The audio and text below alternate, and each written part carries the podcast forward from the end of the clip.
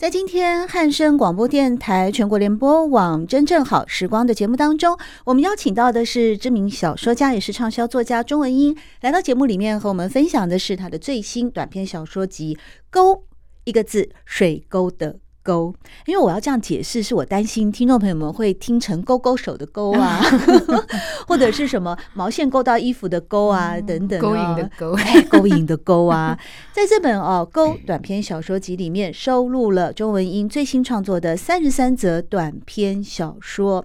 三十三则短篇小说里面，其实我也发现到，哎，你有好多好多的各行各业，你一个人一个作家。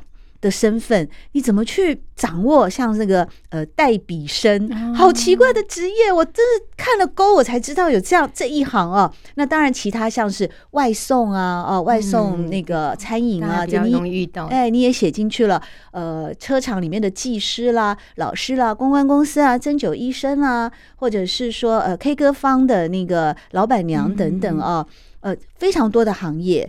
那前面我们有提到说，诶，关于在书写小说的过程里面啊，文英会觉得要抓到那个现实感，也就是说抓到那个小说的一种痛调吧啊，你真的那个你要写的那个人的某种内在的呃更深层他的职业、他的性格、他的呃他的那种养成啊、判断等等，你才能够书写。那你在《勾》这本小说里面的三十三篇。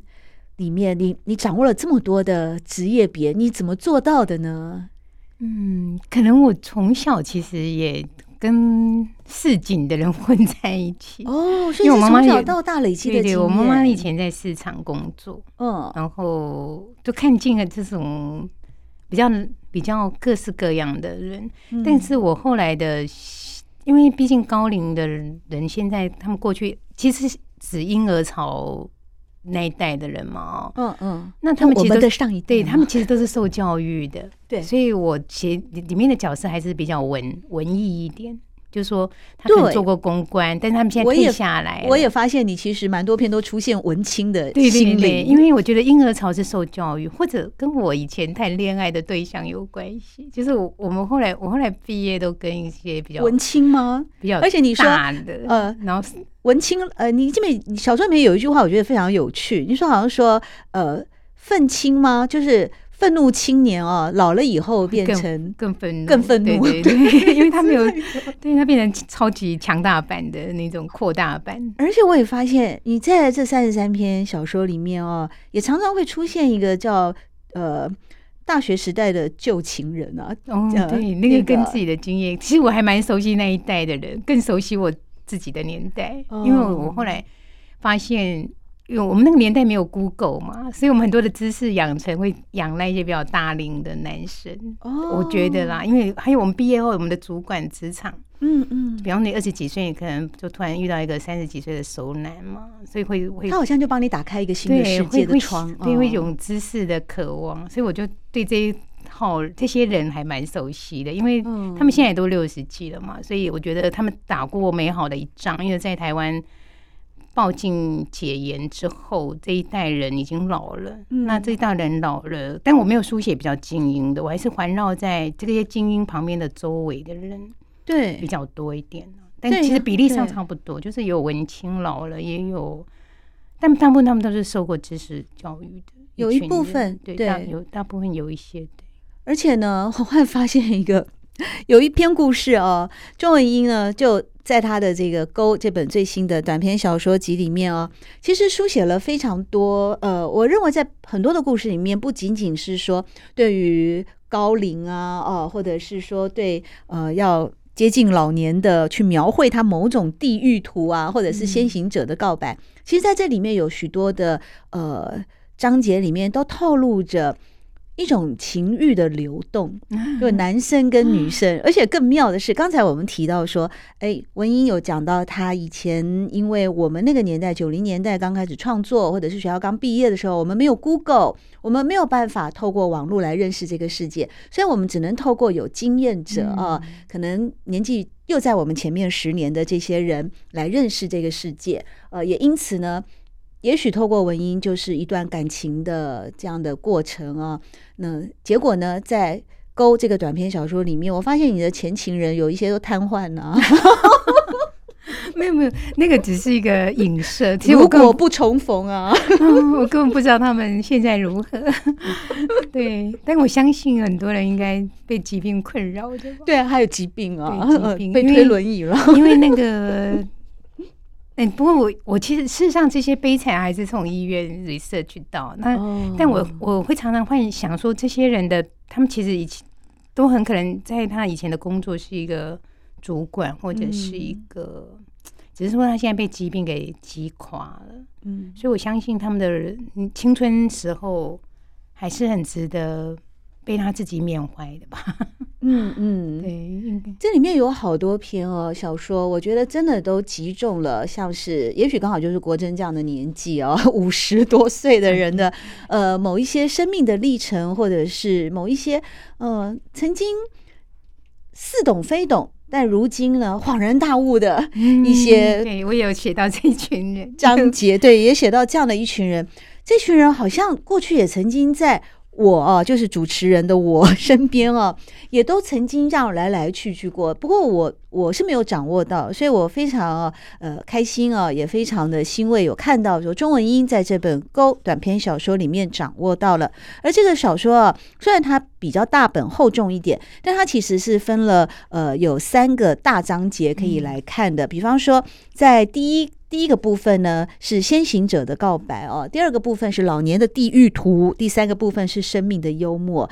哎，我你说是那个高龄求生记就好了，怎么会有老年的地狱图这样子的 这样的一个一一个文字出现呢？嗯，其实这个地狱图只是一个好像众生相吗？对，用百鬼百鬼夜夜行这种感觉，也就是说，我们老到了一个年纪哦，会被自己的阴影给抓住。其实那个地狱是。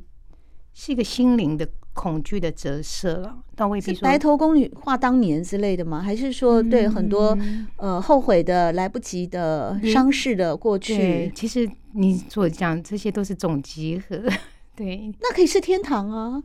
为什么不是极乐园之类的？但是他还不理解那个是天堂，才是困困境。也就是说，我们面对所有的呃时间摧毁我们的都是困境。我们要体认到它是天堂，是难之又难。嗯，我相信，因为所有的，所以我说心灵鸡汤都是失效的，因为那个苦痛的夜晚或者孤独的，都是无人可理解的。嗯嗯，对，我觉得大部分的人，所以我们在表面走路的这些这些人的背后，都有一个他无法打开的东西，那可能他夜晚才会想到吧。嗯，我我自己可能我这个经验太太深厚了，也就是我刚跟国娟分享说，我们两个走在路上绝对不会有人知道我们所有的阴暗面嘛，对不对？跟暗黑面的这种错综复杂。但问题是，我照顾我妈妈这这五年哦，我其实好几次的过年的烟火。但外面我就觉得我好讨厌这种虚假的东西，我也烟火啦，对，然后什么什么，而且刹那即逝。对，然后我就觉得为什么不把这些，为什么不转头去看看这些孤独的角落？我所有的烟火从来没有参与过，因为都是守着母亲，而且好几次过年都是没有任何看护可以找得到的时候，所以通常都是一个人守着，哦、守着那张电动床，嗯，然后外面却在倒数，我都觉得。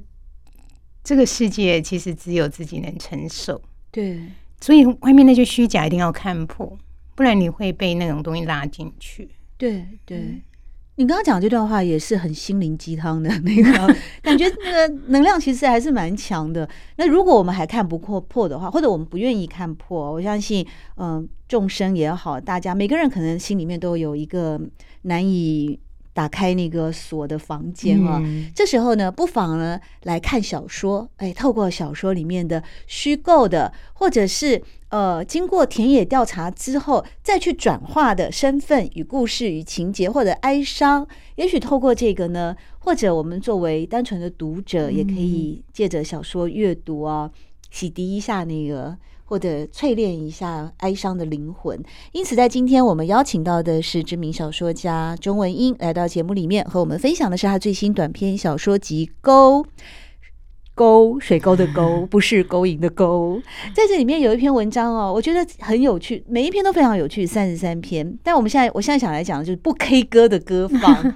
哎，你知道像这样的一个歌方哈，其实也真的成为哦，哎，高龄的我，已经步入中年的我，有趣吗？当然有趣啊！一个一个人整个晚上你唱到死，好像才一百五还是 两百万，然后那个。那个老板娘啊，她就是风韵犹存啊，还会不断的帮你切水果来请你吃啊，然后分一点小饼干。她唯一的就是说，她都是很小型的公寓一楼。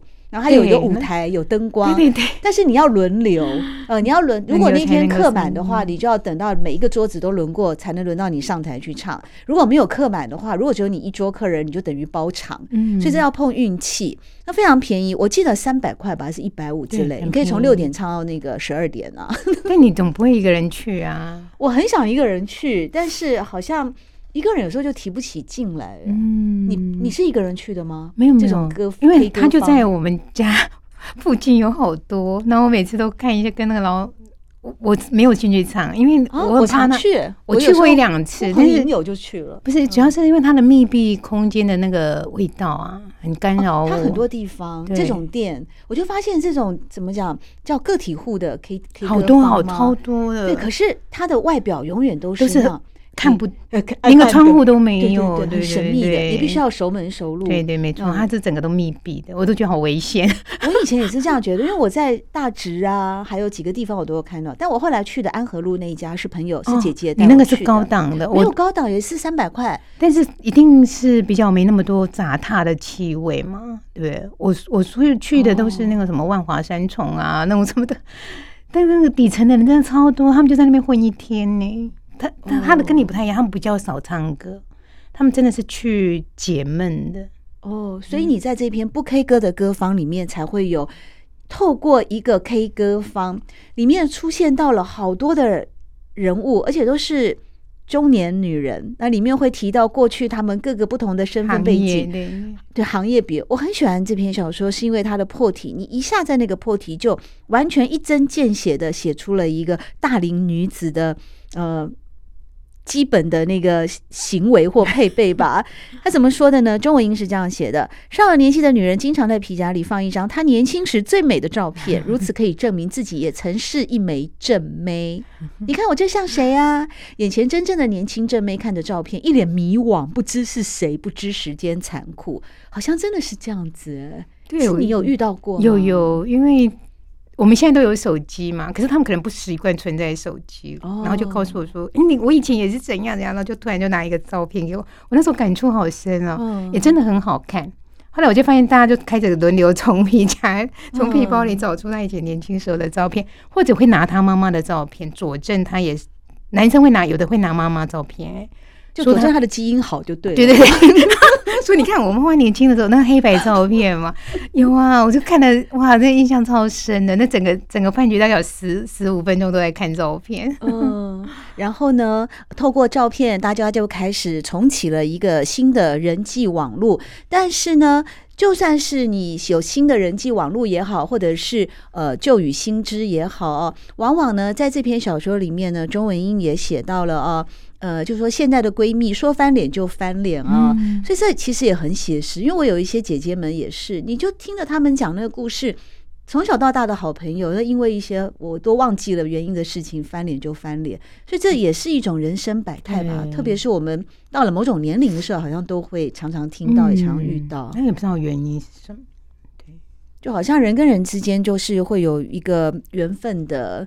呃，缘分的时间点吧，这么说。其实，在这本呢，《勾》啊，这个短篇小说集是畅销作家，也是知名小说家钟文英的最新作品哦。透过三十三则短篇小说呢，带给我们是一个时间的皱褶，而且可以看到一个旺盛的生命，不仅仅是他曾经有过燃烧过炽热的欲望。但是也即将面临到了衰败以及矛盾和冲撞。